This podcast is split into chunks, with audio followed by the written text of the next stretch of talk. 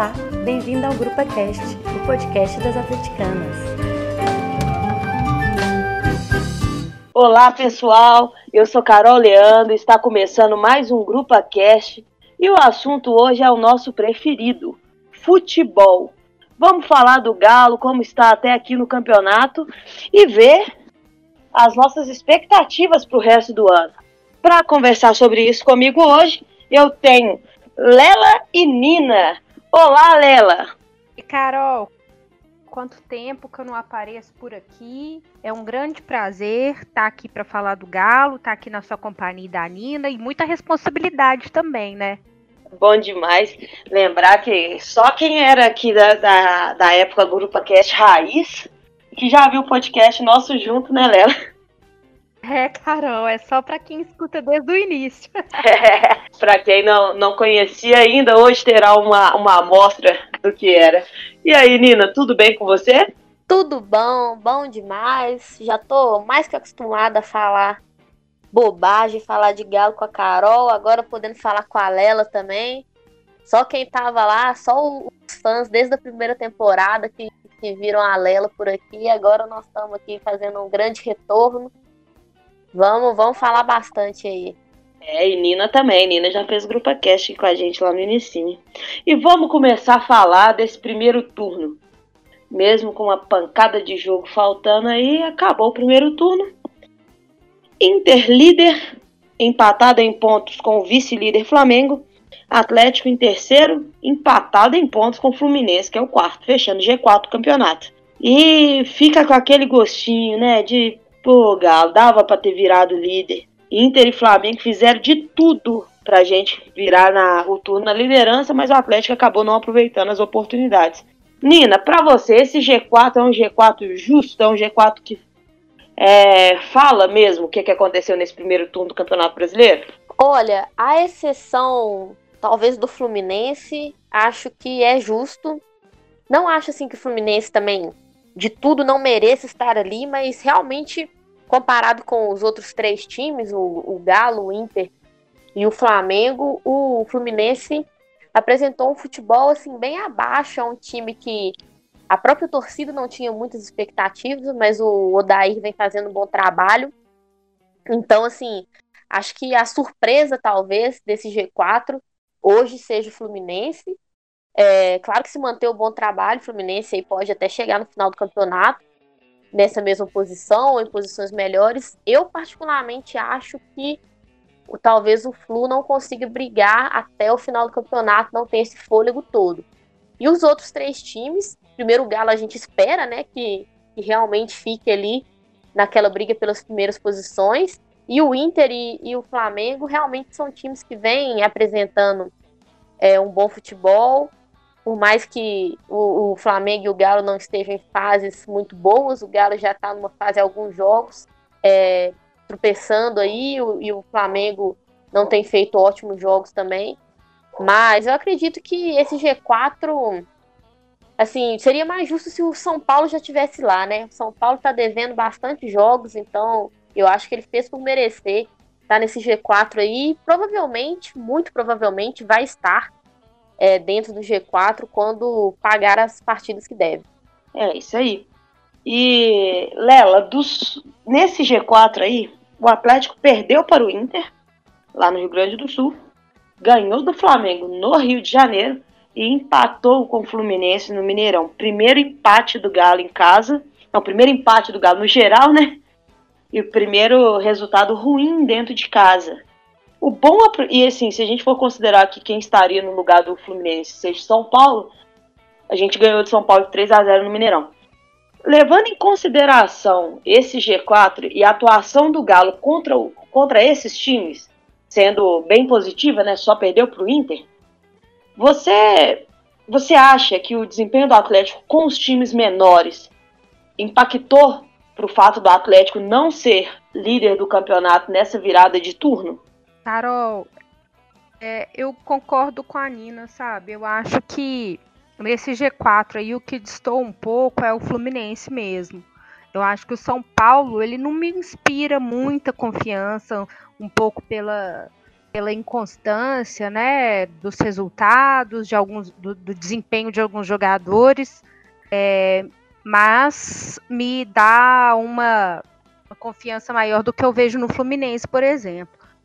Mas em relação ao Galo, eu vivo mais um, um dilema, sabe? Porque eu, eu vejo muita coisa que me agrada no Galo, muita coisa que me inspira confiança, vontade de assistir esse time, é, um, um, uma vontade assim de, de, de, torcer. Eu gosto muito do, do, dos jogadores que estão nesse time, eu gosto muito do São Paulo, eu assisto os jogos, mesmo quando o resultado tá ruim, achando que a qualquer momento a gente pode virar, mas ao mesmo tempo a gente tem esses momentos de, de inconstância também, né?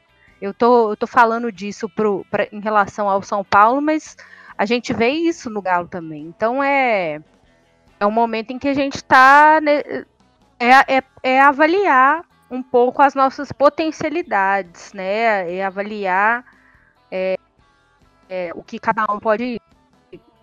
Eu acho que, em termos de potencialidade, a nossa potencialidade para o futuro é maior do que de alguns times que estão aqui competindo com a gente nesse momento. Eu acho que o Flamengo está fora da curva por causa de elenco, por causa de investimento. Ele está em outro padrão. O Internacional talvez esteja um pouco fora do padrão também, porque ele é um time que está montado há mais tempo, é, né, um time que está com mais rodagem. Mas eu vejo potencialidade maior no Galo em comparação com os outros times que estão no G4 ou competindo para entrar no G4 Ô, Nina, pegando um gancho aí no que a Lela falou, você. Assim, elenco, eu imagino que não dê para comparar com o Flamengo, por exemplo, mas dá para comparar com o Fluminense, ó, com o, com o Inter. O Fluminense é uma surpresa total mesmo. E, e o São Paulo também eu vejo o elenco um pouco abaixo do, do Atlético. É, essa comparação é muito natural, né, entre os times. E uma outra comparação que eu queria fazer para ver o que, que vocês acham é a respeito das inconstâncias. A Lela citou a inconstância do, do São Paulo, que não começou bem, mas vem numa sequência boa. Do Atlético, né, que começou muito bem e não está numa sequência boa. E mas o Inter e o, São, e o Flamengo, que estão na primeira e segunda colocação, eles também passaram por isso no meio do campeonato. Começar, o Flamengo começou muito mal, depois recuperou. O Inter começou bem, teve uma má fase no meio do campeonato e agora no final do turno já, já recuperou. Você vê isso de modo natural? Porque assim, quando acontece só com um time, aí eu vejo como falha do time.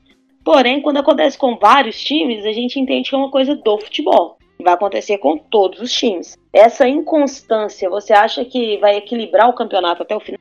Olha, acho que sim. É, esse campeonato é um campeonato bem atípico, a gente não pode esquecer disso, que é, vão acontecer algumas, algumas coisas assim meio estranhas. Por exemplo, o fato de São Paulo estar tá devendo três jogos.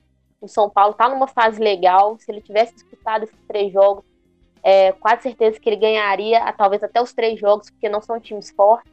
Mas pode ser que ele disputa, ele venha disputar esses jogos no momento em que tiver numa queda de rendimento e pode não conseguir ter a pontuação que a gente espera, por exemplo. Então, é, num campeonato tão atípico, no ano cheio de cheio de problemas, eu acho que essa, essa oscilação ela é normal. Todos os times vão passar por ela, tanto que o Galo está passando agora e os outros times já passaram, porque se não tivessem passado por esse tipo de oscilação, eles estariam muito mais à frente. Então, e a gente segue disputando praticamente ponto a ponto. Na última rodada, se, se o Galo tivesse ganhado, poderia ter até assumido a liderança. Mas é, o que a gente vê hoje é que o Galo precisa sair dessa fase. Porque o momento de oscilar, todos oscilaram, mas nenhum durou mais do que quatro, cinco rodadas. Então o Galo precisa voltar a achar o caminho das vitórias para realmente não desgarrar desse grupo lá de cima, porque se desgarrar depois pode ficar difícil de colar de novo porque já que durante o primeiro turno esses times já oscilaram, pode ser que no segundo turno essa oscilação seja bem menor, o time não fique duas, três rodadas sem é, vencer, né? Pontuando pouco. Então, O que preocupa mais para mim é o Galo chegar no fim dessa fase. A existência da fase, eu acho que ela é normal, todos os times passaram por isso, mas é, tá, sendo, tá sendo talvez um pouquinho duradouro demais. A gente precisa já começar a pontuar bem para poder é, colar de novo, colar em número de pontos mesmo na, na galera lá de cima. E vou pegar também mais um ganchinho aí no que a Nina disse e entrar nesse quesito, né? Jogos atrasados. É, essa, as nossas temporadas já são muito tumultuadas, muito cheias de jogos. E essa temporada, por causa da pandemia, ficou ainda mais apertada. Com isso, muitos times precisaram remarcar jogos, né, cancelar jogos que estavam em outras competições, não tinha data para marcar. O Atlético tem um jogo a menos, né? Então, em aproveitamento, o Atlético tem um aproveitamento de líder, porque falta um jogo. E eu, particularmente, eu detesto ficar um campeonato quase que inteiro, porque o Atlético Paranaense era um adversário bem do início do campeonato, com essa coisa de, ah, mas tem um menos, tem um menos, tem um menos. Porém, o São Paulo não tem um menos, o São Paulo tem três jogos a menos. E uma coisa que eu queria destacar, trazer para a nossa conversa é o seguinte: o São Paulo, pelo menos dois dos três jogos cancelados do São Paulo, seriam realizados numa época onde o São Paulo não estava bem. E podem ser realizados agora, né, quando for marcar, numa, numa fase que ele está melhor. Ele está numa crescente e isso pode beneficiar o, o São Paulo. Mas para mim, que mais é, me incomoda assim nesses três jogos a menos do São Paulo é que o Flamengo tinha jogo a menos e estava em um monte de competição. E o que que fizeram? Teve uma semana aí do Flamengo, o Flamengo jogou quarta, sexta, domingo, uma coisa assim. Foi até o dia que a gente pegou a semana que a gente pegou o Bahia, o Bahia tinha jogado na sexta contra o Flamengo, jogou na segunda contra o Galo. O próprio Bahia acabou tendo ficando assim com, com o calendário mais apertado ainda por causa do pagamento desse, desse jogo. E aí os times acabaram tendo que jogar um, um, um jogo é, no espaço de 48 horas, o que nem é permitido no futebol, mas entrando em acordo pode ser feito, fizeram.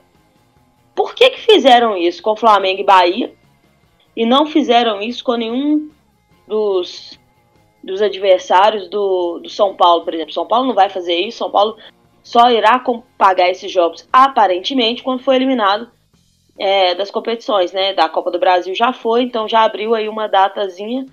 Porém, como ele está na Sul-Americana, acaba que consumiu essa data também. E aí eu queria saber, Lela, se, é, se você acha que essa questão dos jogos cancelados, ele atrapalha um pouco na, na isonomia do, do campeonato, porque acaba é, de certa forma, é, ajudando ou atrapalhando mais alguns times por questão de jogador contundido, suspenso, é, fase do time. E o, o, quanto você acha que isso pode atrapalhar o campeonato de modo geral? E se, o, e se você vê o São Paulo por ter esses três jogos a menos como um grande adversário? Carol, é, é uma situação complicada, né? Porque calendário normalmente já é um assunto complicado no futebol brasileiro. Calendário já é mais organizados, dos mais talvez até justos, né? Do ponto de vista do, do tempo que os times têm para jogar, para se preparar, para se recuperar e para treinar e tudo mais. Quando a gente vê uma pandemia no grau em que nós estamos vivendo e da época que, que os jogos do Campeonato Brasileiro voltaram, né, no momento em que o Brasil tinha cerca de mais de mil mortes por dia, e o futebol no Campeonato Brasileiro, né, em geral, né, o futebol da CBF voltou a funcionar, você já vê que é um disparate, é uma coisa que não devia ter acontecido, que não aconteceu assim em lugar nenhum do mundo. Então, por si só, a gente já vê que as coisas que movem o futebol e o calendário, elas não são puramente esportivas, elas não são as coisas que, que elas são um pouco nebulosas, né? A gente não sabe o que é que faz andar, o que é que faz marcar esse, esse calendário do futebol brasileiro. Nesse caso que você mencionou aí, do, do, dos jogos que o, que o Flamengo fez para cobrir uma, uma lacuna num, num, num tempo curto, né, e pagou esses jogos que estavam atrasados, é, e o São Paulo não, são coisas que fica, fica aí mesmo a interrogação. Eu, como, como eu disse, ficam, fica a nebulosidade da situação, fica aquilo que a gente não consegue entender, e que mesmo o Flamengo, que é um time que todo mundo sabe que tem uma força política muito grande, a gente fica sem entender por que, que ele se colocou numa situação de, de cumprir essa tabela tão num tempo tão curto e o São Paulo não. É, a gente tem visto aí questões relacionadas à arbitragem, que o São Paulo pressionou politicamente para que determinados juízes não, né, no caso específico do Gaciba, né, não, não, não apitassem mais jogos e tudo mais, aquela, aquela questão de que ele, ele confessou, né, digamos assim, que ele errou no, no lance do pênalti contra o Galo e tudo mais, e depois ele foi colocado numa geladeira, Talvez eu não tenha explicado muito bem, mas talvez vocês possam me ajudar posteriormente. Mas a gente vê que o futebol brasileiro ele continua muito dependendo das questões políticas, dos bastidores. A questão da isonomia não é uma questão que, que, que rege as normas do campeonato em termos de calendário, em termos de arbitragem, em termos de, de planejamento é uma coisa que fica ali no bastidor que a gente não sabe. Aí sempre fica aquela cobrança. É, o nosso time não está ali no bastidor, não está fazendo a parte dele, o dirigente não está pressionando, o dirigente não está não tá cobrando a representatividade adequada do time. A gente fica sem entender por que, que essas coisas acontecem, né? Eu acho que essa nebulosidade toda que acontece é, no planejamento do Campeonato Brasileiro, seja em termos de calendário, seja em termos de, de arbitragem, isso tudo é muito negativo, né, cara?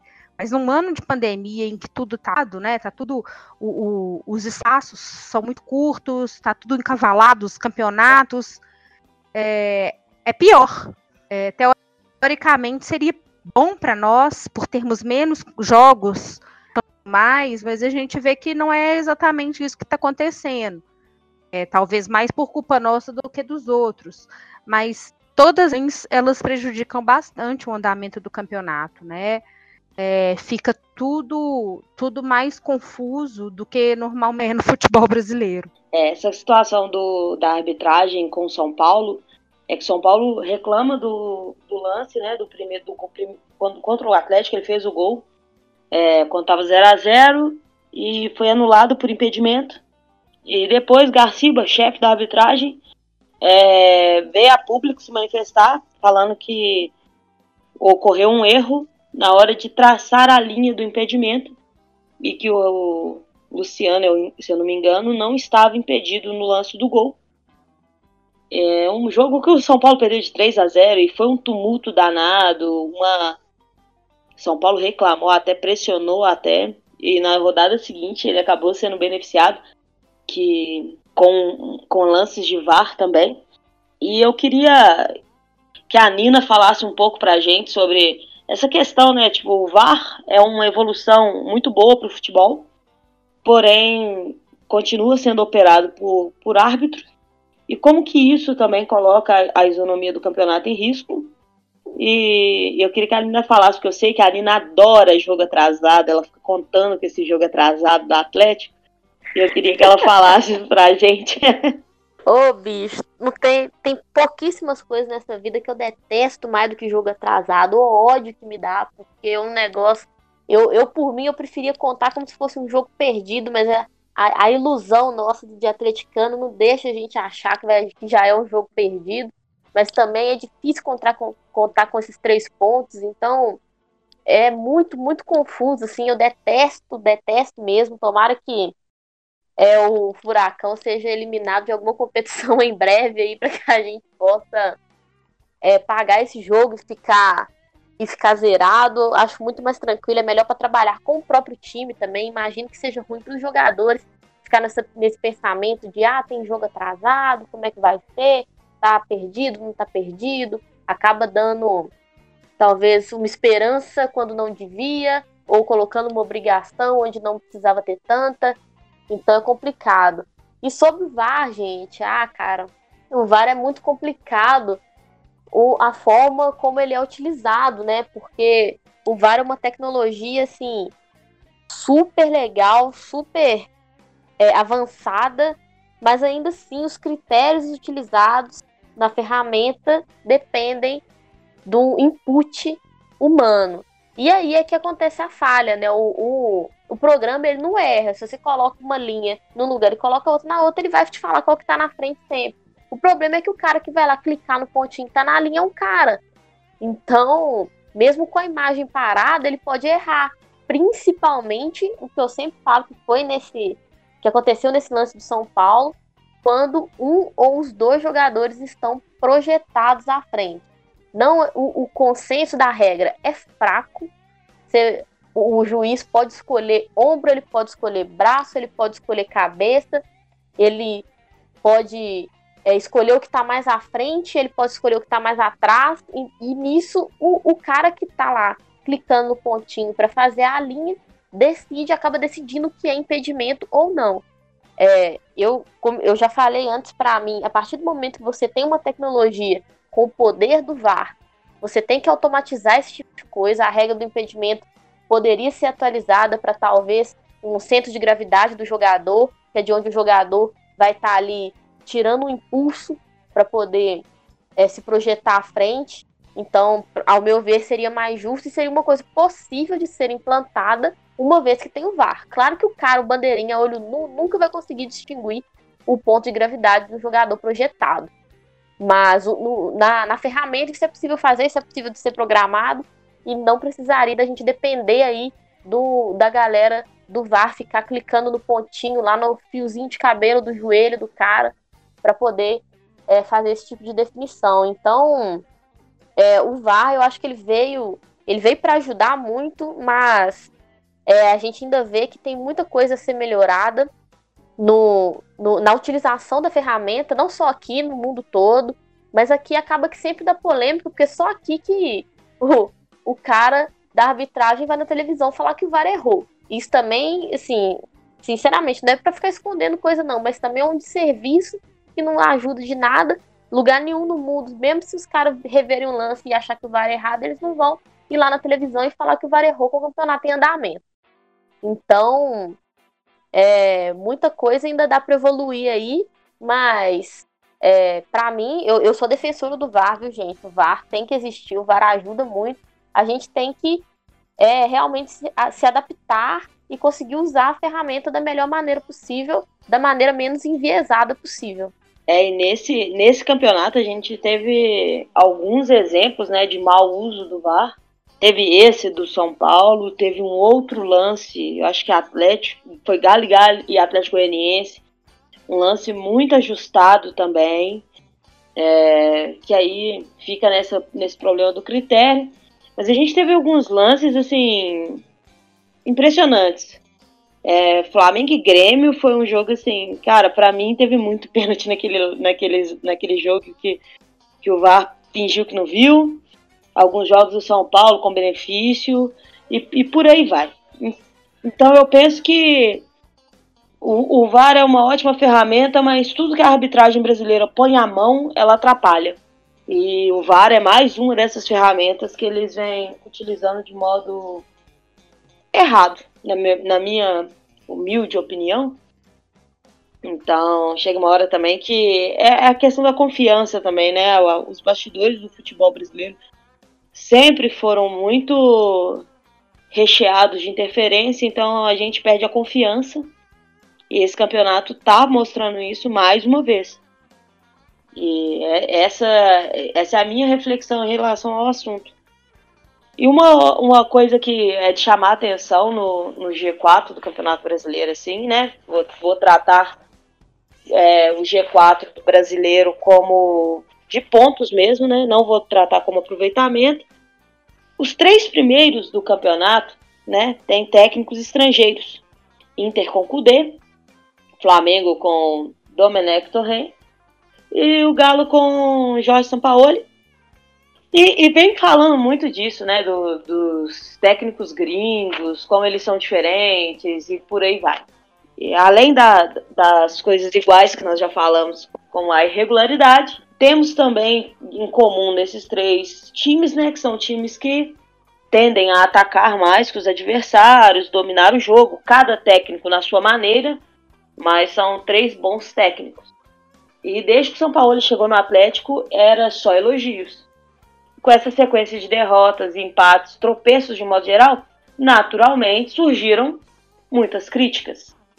E aí, uma das maiores críticas ao São Paulo é a teimosia do São Paulo. E eu queria que a gente falasse um pouco dessa teimosia do Careca. É, eu vou deixar aqui alguns exemplos né, de questionamentos da torcida. Um, um questionamento que acontece sempre, né? As linhas altas do Galo. Os nossos zagueiros jogam praticamente na intermediária adversária. Então a gente sofre muito com o contra-ataque. Porém, o São Paulo confia plenamente no esquema de jogo dele, é leal a ele e já deixou muito claro que não vai mudar. Outra crítica que a torcida fez por um tempo foi Sacha. No, no jogo contra Palmeiras, ele até tirou o Sacha, colocou o Marrone. Não deu muito certo, mas durante muito tempo ele ainda assim insistiu no Sacha. E agora a, a teimosia da vez, né, que a torcida resolveu questionar, foi por que não o Rafael no lugar do Everson, questionando a qualidade do Everson de definir jogadas e por aí vai. Essa teimosia do Sampaoli pode nos custar um, o título do campeonato, Lela? Carol, primeiro eu vou só fazer a correção aqui, porque o, o Imano falhou e eu falei que foi uma questão de pênalti no jogo contra o São Paulo, mas era só um impedimento mesmo. mas sobre essa questão da teimosia, Carol, eu não vou nem abordar os tópicos específicos a torcida do Galo gosta de pegar no pé, não, sabe? Eu vou fazer uma, uma reflexão mais, mais profunda sobre a maneira como que o torcedor e como que a, a imprensa mineira mais próximo do time trata, aborda a questão do futebol, a questão do técnico, a questão do resultado.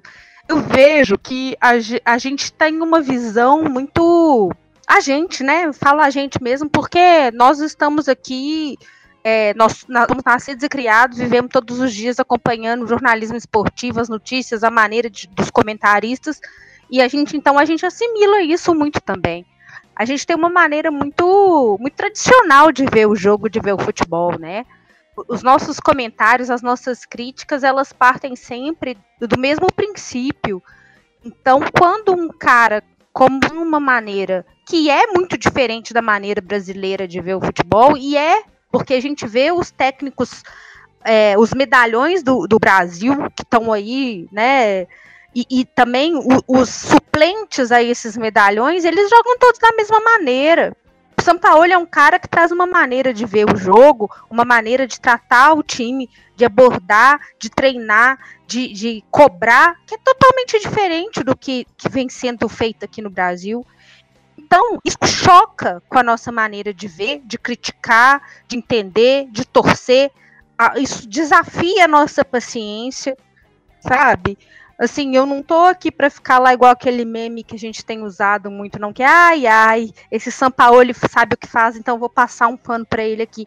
Não é nem isso não, mas eu acho que isso choca com as nossas expectativas, né? Então, é, é muito. A gente, quando, por exemplo, a gente acha que todo gol que o Everson tomou na vida dele, igual a torcida tá, tá, tá lidando com isso agora, é porque o goleiro é, errou todo gol que o Everson tomou é porque o Everson é frangueiro, porque o Everson é bom goleiro, porque ele só sabe sair com a bola, ele só sabe jogar com o pé, ele não sabe jogar.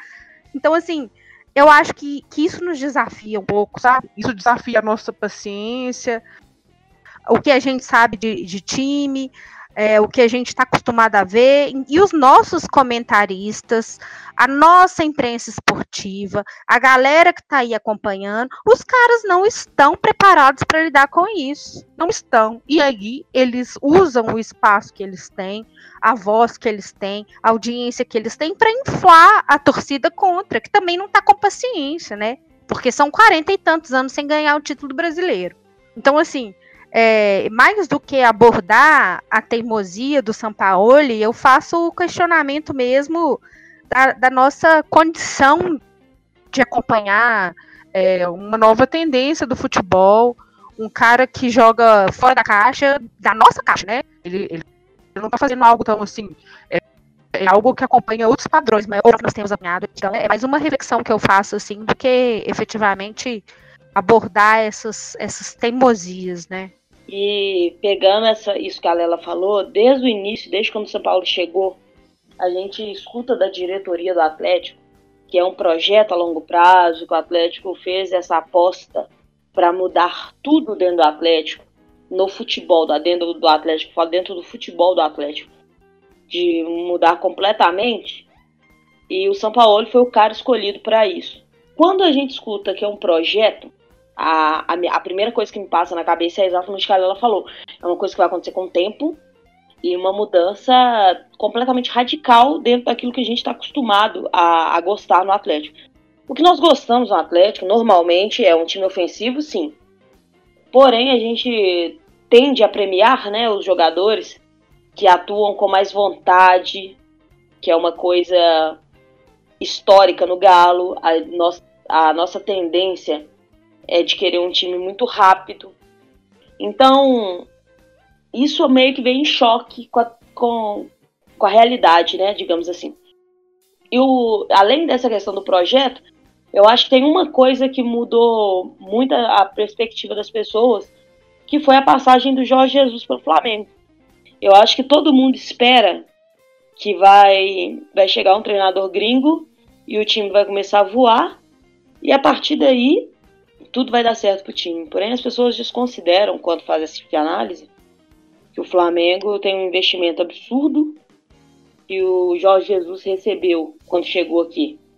É, o problema maior do Flamengo sempre foi a linha de defesa. Ele recebeu o Felipe Luiz, que na época era lateral da seleção brasileira, o Rafinha, que era um lateral do Bayern há anos, e o, Pla o Pablo Mari, que é um cara que também tem mercado europeu e com uma, uma ocasionalidade do mercado de futebol, assim como Otamendi foi quando passou pelo Galo. E, e, ele recebeu isso, coisa que ninguém nunca tinha recebido, né, dessa qualidade, e acabou que ele puxou a régua lá para cima. E Nina, você acha que essa questão da gente não conseguir entender o, o São Paulo como um projeto e já querer resultado interfere nessa cobrança, nessa coisa de ah, isso é teimosia do São Paulo? Você acha que essa comparação com Jesus que pesa nisso? Ou você acha que é um pouco de cada um e, e como a Lela falou, né, a calejamento do atleticano com o Campeonato Brasileiro que também faz a gente ter um pouco menos de paciência. Ou, e você é, é completamente é, concorda completamente com o estilo do Sampaoli ou não? Olha, eu acho que uma boa parte sim da, da dessas críticas é, se devem a esse, esse meio que mediatismo, assim. Não é que todo mundo é conscientemente mediatista, mas esse, todos esses fatores juntos, eles provocam alguma coisa, né? A gente tá aí há 40 anos na fila, pô, a gente quer ganhar um campeonato mais rápido possível inconscientemente. É, a comparação com Jesus, claro, também, porque o Jesus fez um ótimo trabalho no, no Flamengo e a gente também é um rival histórico do Flamengo e tendo a oportunidade de fazer um trabalho é, de alguma forma semelhante deixa a gente já mais ansioso. É, e, gente, nos últimos, o que, três, dois, três anos, o Galo teve, assim, uma infinidade de técnicos. A gente não teve um treinador que durasse mais de seis meses no Atlético durante muito tempo. Praticamente desde o Levi, eu acho, nenhum, nenhum treinador durou mais de seis meses no cargo do Atlético. Então, é, é, essa, esse histórico recente também é muito ruim, porque tudo. Eu, eu já vi, gente, por incrível que pareça, eu já vi gente pedindo fora São Paulo, pra vocês terem uma ideia.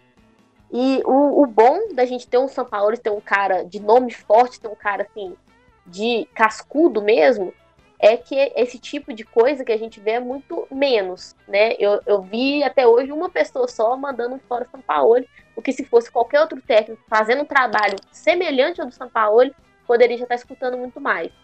Então, por um lado, é bom a gente ter esse técnico de nome, por mais que a pressão também seja maior para ter um bom trabalho, ele também consegue ter um pouco mais de tranquilidade no, no trabalho quanto a isso. Mas é, não acho que o São Paulo ele seja perfeito. Acho que ele tem seus, as, as suas cismas. É, o que a gente tem que ver é que, no geral, né, no panorama geral, na maioria das vezes as coisas funcionam mais do que não funcionam. Então, se a gente tiver talvez um pouco de paciência, as coisas é, a longo prazo pode, podem caminhar bem, mas isso não impede que a gente veja também os defeitos e alguns problemas no trabalho do São Paulo. A gente sabe que o São Paulo é um cara extremamente cabeça dura. O Galo hoje tem, por exemplo, só um lateral esquerdo no elenco e ele acha que tá bom. O, o Galo tem um lateral direito com condições de jogar e tá bom.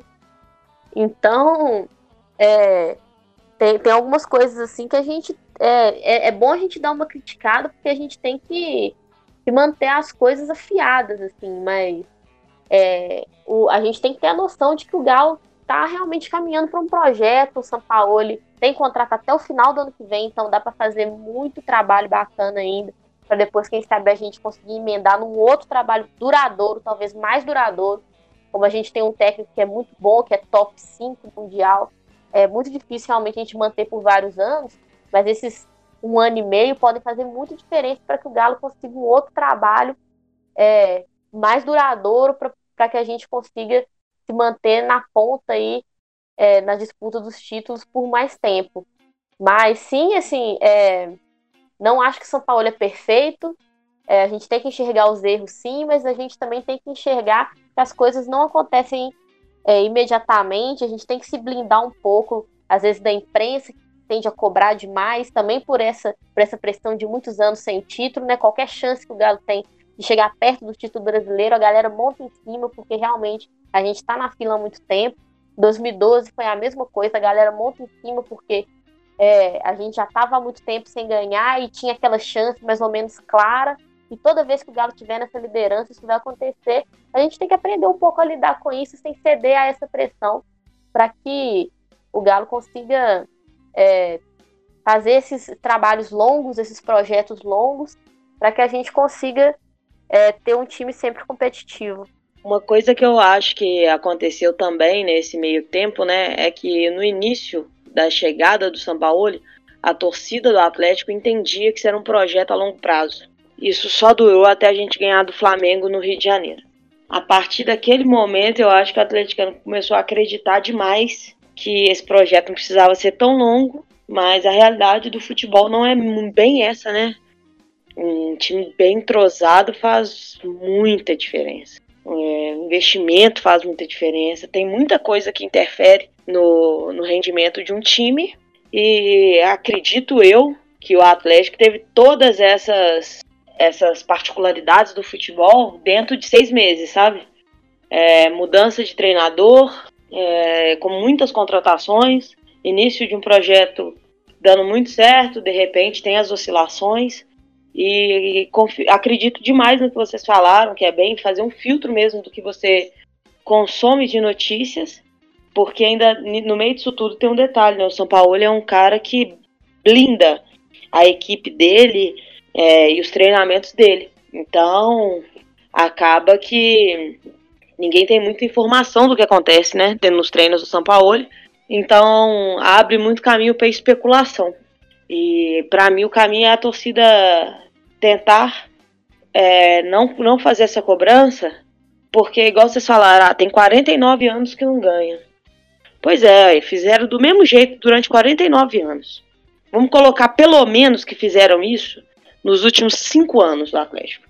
Trocando de treinador, fazendo o impossível para manter um elenco, para ter um elenco competitivo e não deu certo. Então talvez o jeito certo seja esse. Um projeto um pouco mais longo, contratações promissoras e não um jogador que já está pronto. E acredito eu que vale pelo menos a tentativa. E para queria fazer um, um joguinho rápido com vocês aqui, que é da gente tentar gabaritar como vai terminar o Campeonato Brasileiro. Aproveitar que a gente está nessa virada de turno, né? A gente tentar analisar como que vai terminar o Campeonato Brasileiro, quem vai ser o campeão e quem irá compor o G4. Antes disso, só fala para mim qual vai ser a posição do Galo, Nina. Nossa! Ah, espero que primeiro, né? Boa. E você, Lela? Bom, eu vou ser mais madura aqui no meu palpite, porque a última vez que eu fui muito otimista deu ruim, sabe? Então eu vou achar, eu acho que o Galo vai terminar o turno em terceiro. Em terceiro. Então vamos lá, Lela. O Galo termina em terceiro. E quem mais compõe o G4? Quem que você acha que vai ser o campeão, o vice e o quarto colocado? Eu acho que não vai mudar muito, não, sabe? Eu acho que vai ficar por aí mesmo. Eu acho que o Flamengo e o Internacional vão figurar ali na primeira e na segunda posição. Eu acho que a diferença que a gente pode ver maior é ali é, a partir do quarto lugar, né? Porque como o São Paulo e o Santos têm 30 pontos, apesar da diferença de, de jogos e tudo mais, a gente não está considerando isso, a gente está considerando só os pontos mesmo. Eu acho que a diferença que a gente vai ver é essa. Mas eu vou, vou chutar que o São Paulo vai ficar em quarto no final do turno. É um bom palpite. E você, Nina? Qual vai ser o G4 do campeonato atrás do Galo aí?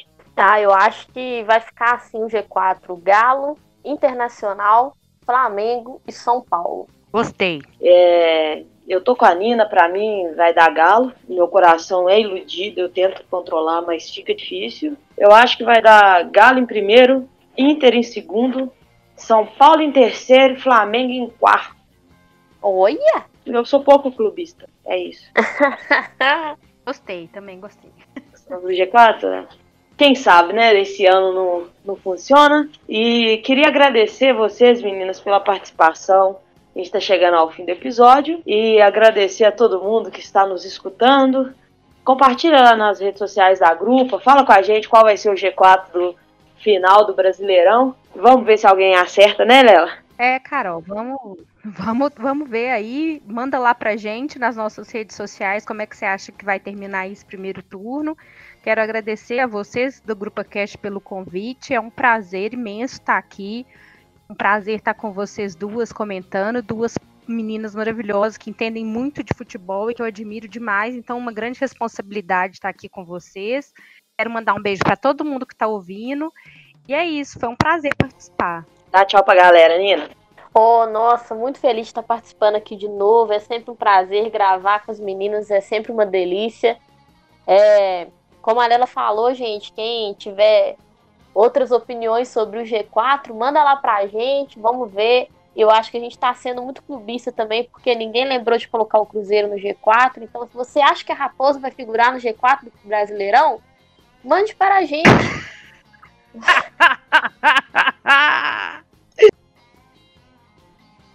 Manda para nós. Qual G4 que o Cruzeiro vai figurar, por favor? Eu quero saber. É isso aí, gente. Um abraço, muito obrigada. Então é isso, pessoal. Até o próximo. Aqui é Galo.